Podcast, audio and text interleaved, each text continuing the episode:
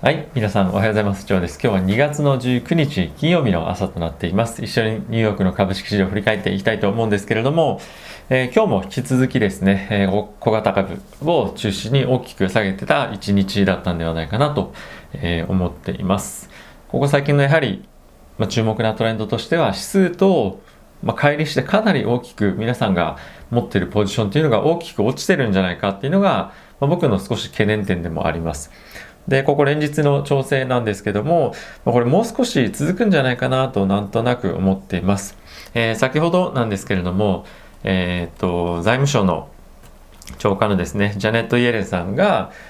テレビで CNBC でコメントをしてたんですけども、まあ、その中の内容としてはですね、まあ、今後、えインフレに関しては当然リスクだというふうにまあ認識しているんですが、まあ、それ以上にリスクなのは、まあ、経済が今後大きく沈んでいくそっちの方がまあ非常に大きいリスクなので、えー2週間以内にですね何かしらバイデン大統領の方から、え追加景気刺激策に対してしかも大規模な追加景気刺激策に対して、えコメントがありますよというようなことが、え言われていました。あとですね、ビットコインについてもコメントがありまして、まあ、特にその規制をするとかどうこうっていうよりも、まあ、そのコメンテーターからですね、規制はするんですかっていうふうに質問を受けたんですが、えーイリーガルな、え違法なですね、取引に対して使われないということは、えーしっかりと対応するべきだというようなコメントにとどめられていました。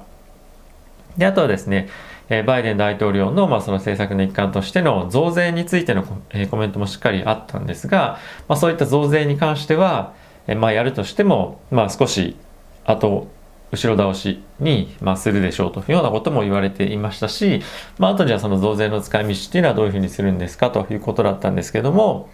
まあ、経済政策特にまあインフラとかクリーンエネルギーとかそういったところに使っていきますというようなコメントがありました。でじゃあこれどういうふうに読み解くかというとやはりクリーンエネルギーとかに関しての、え投資であったりとかそういった何かしらの政策っていうのは増税がやっぱりしっかりと行われてからのものだと。いうようなことなんですよね。でかつそれが、えー後ろに、まあ、ずれ込むということであればやはりなかなかそういったところへの投資クリーンエネルギー系の投資っていうのは、えースタートできないもしくは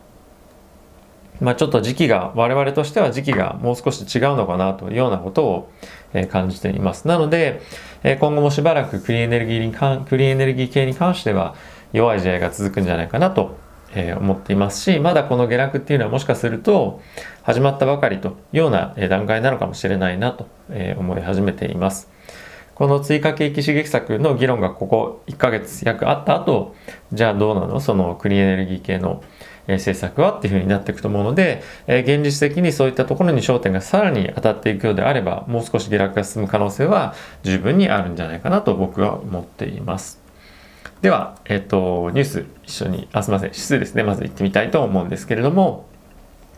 えーダウはですね、マイナスの0.4%、S&P ですが、マイナスの0.5こちらも4%、ナスダックマイナス0.7%、ラッセル2000こちら結構大きい下落してます。マイナス1.7%というようなこととなっています。やはり、まあ、指数としても大きく、えー小型株の方が下落していっているというような状況ですね。で、えーアメリカの10年債の金利なんですけれども、えー若干じりっと上がって1.29%まで上がってきています。また1.3%をトライするような形と、えーなっていますけれども、まあ、日中はですね、超えてる時もあったりとはしたので、えーここですね、やはりじりじりと上がっていくんじゃないかなと思っています。で結構ですね、急激な上昇ではないんですけども、えーやはりまあ上がっていってるのは経済的にはそんなに悪くないんですが、まあ、やはりあまりその何ですかねあのどこかで揉み合うこともなくどんどんどんどん上がっていってるとこれ夏までどこの水準いっちゃうのかなっていうのは、えー正直心配しています。でイエレンさんもですねこのインフレに対して少しコメントはしていたんですがまあ、何かしら対応するツールはあるというようなことでインフレに対して、えー実際問題視しているっていうような、えーまあ、感じはない、まあ、インフレというか、まあ、金利上昇というところでこのここでは合わせて言われていたと思うんですけども、えーなので、まあ、今のところはまだまだ問題視してませんよというようなことですね。はい、では、えーニュース見ていきたいと思うんですけれども、えーまずはですね WHO の方 WHO の方から、世界保健機構の方から、えー、コメントだったんですが、まあ、現在ですね、えー、どんどんどんどん感染者の方が少なくなっていっていて、えー、今ですね、これ昨年の10月中旬以来の、まあ、低水準まで今落ちてきているというような、えー、発表がありました。で、まあ、これはですね、各国政府のロックダウンとか、まあ、あとはですね、まあ、何かしら、まあ、いろんなえ一般の企業も含めて対策が取られたからということだったんですけども、えまだまだ油断できない状況ですよというところと、あとはですね、再び感染が増加する状況に、ま陥る可能性があるので、そこに対してはしっかり対処していきたいというようなコメントが出ていました。あとはですね、ファイザーのワクチンなんですけれども、え1回目で、えー、接種して、まあ、その後2週間後にはですね、えー、92.6%の有効性っていうのが、えー、あるというふうに発表がありました。なので、えー、この2回目の接種の必要性に関して今少し、えー、て言うんですか、本当にあるのかっていうところが、えー、今注目の焦点となっています。まあ、なので、どっちにしろその1回受ければ非常に高い効果っていうのがありますよというのが、えー、この研究の内容でした。まあ、それと同時になんですけども、変異株に対しての有効性っていうのがまだしっかりとした調査を行われてはいないんですが、結構低いんじゃないかというふうなことも言われています。なので、まあ、今後こういったところの調査が進むにつれて、あとはですね、同時に変異株の変異株に対してのワクチンの開発っていうのが同時に進んでいるというようなことらしいです。はい。まあ、このワクチンに関しては今回のコロナの感染拡大から、えー、て言うんですかね、非常にこの抜け出す大きなきっかけでもありますし、必要不可欠なツールだとも思いますので、え早いところ、まあ、調査並びに、必要があれば対策してほしいなと思っています。あとはですね、G7 の、え首脳会議というのが、え今後ありまして、まあ、19日、今日ですね、あるんですけども、バイデンさんが初めて、これに参加するということです。で、世界的にですね、今まだ感染拡大しているコロナに対しての、ま対策っていうところを話し合われると同時に、中国に対しての対応っていうところに関して、バイデン大統領は話をしていきたいというようなこととなっているそうです。これ以前から言われてましたけれども、トランプ前大統領は直接的に中国に対して政策を取っていく。で、バイデン大統領の方は一方で外堀を埋めて中国に対して対策を練っていくということで、えこういったところが、え出てるんじゃないかなと思っています。やはりですね、ここ最近、中国に対してバイデン大統領並びに、まあ、アメリカもですね、大きく、まあ、以前と、え、以前からまあ緩和的な、緩和的というか、まあ、寛容的な対応というよりも結構より厳しくなってってるんじゃないかなと僕は正直思っていってます。なので、え、今後ですね、中国とアメリカの対立がさらに、え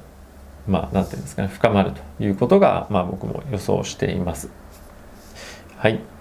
で、えー、次なんですけれども、バイデン大統領がですね、まあ、半導体であったりですとか、あとレアアースの、えー、供給網の見直しを、えー、今命じているということらしいです。まあ、これはですね、えー、そう今草案の段階なんですがまだこれ対中国っていうふうなことは言ってはいないんですけども、まあ、中国に対しての、えー、まあ、措置というような形として今見られています。えー、中国がですね、アメリカに対してレアアースの供給っていうものをですね、えー、まあ、制限するとかいうコメントも出ていますし、まあ、あとはですね、半導体っていうものは逆にアメリカが中国に対しての規制っていうのをさらに強めていく可能性というのがあるので、まあ、貿易摩擦の、え、貿易摩擦貿易戦争のえー、まあ、これ一つの焦点レアアースと半導体とかそういったところになってくるのかなと思っています。はい。あとはですね、リッチモンド連銀総裁、アメリカの方ですけれども、えー、コロナ禍の教育制限が今後長い間、長期の経済成長に影響するんではないかという懸念が出ていました。これ先日別の連銀総裁からもコメント出ていましたね。はい。あとはですけれども、えっ、ー、と、FRB のですね、ブレイナード理事という方がいるんですけれども、その方はですね、FRB が気候変動対応でも最大の雇用注力は、えー、不安ですよというようなコメントが出ています。まあすみません。ちょっとこれ分かりづらかったかもしれないんですが、脱炭素、気候変動に対しての問題に取り組んでいくことで、その今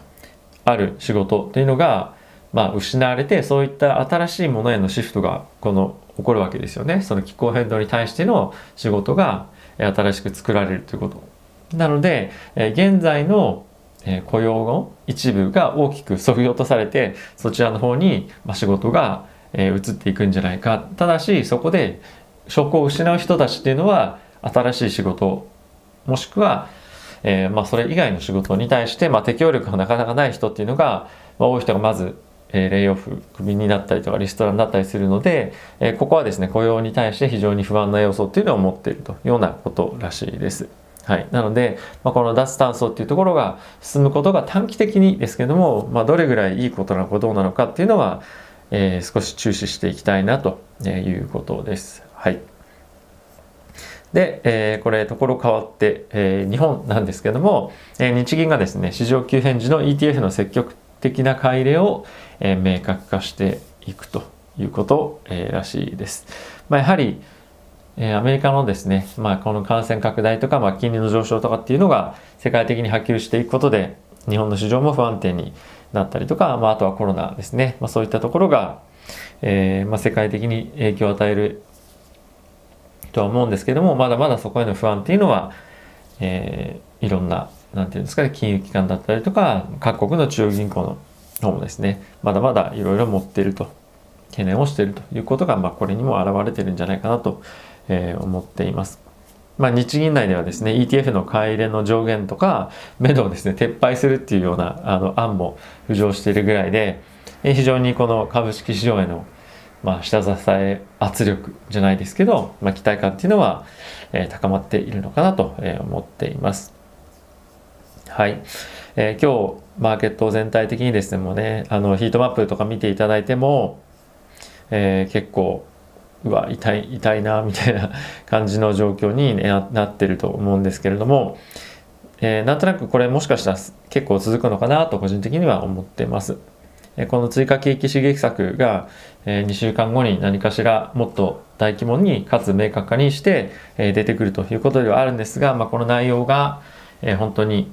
経済を下支えしてくれるような内容になるのかどうかっていうところも、え注目だと思います。えー、給付金の額だったりとか、まあ、あとはそういったところが本当に、まあ、ぶっ売りとか、まあ、そういったところの売り上げにしっかりとつながってくるのかどうかっていうところも注目だと思いますし、あとはですね、その市場のセンチメントを大きくポジティブに変える何かっていうのも、今マーケットに必要なんじゃないかなと思っています。やっぱり追加景気刺激策なんですけども、昨年から何回かやってきて、ちょっとそれに慣れてきてるじゃないですけど何かまた新しい風っていうのが今マーケットを活気づけるのに必要なんじゃないかなと思っています。はい。ということで、えー、今日も引き続き寒いですが徐々に、えー、暖かい日も出てきたんじゃないかなと、えー、思っています。皆さん体にお気をつけて、えー、外に出る時には暖かくしていってください。あとはですね、今日が終われば週末ということで、えー、今日もなんとか乗り切っていきましょう。ということで皆さん今日もいってらっしゃい。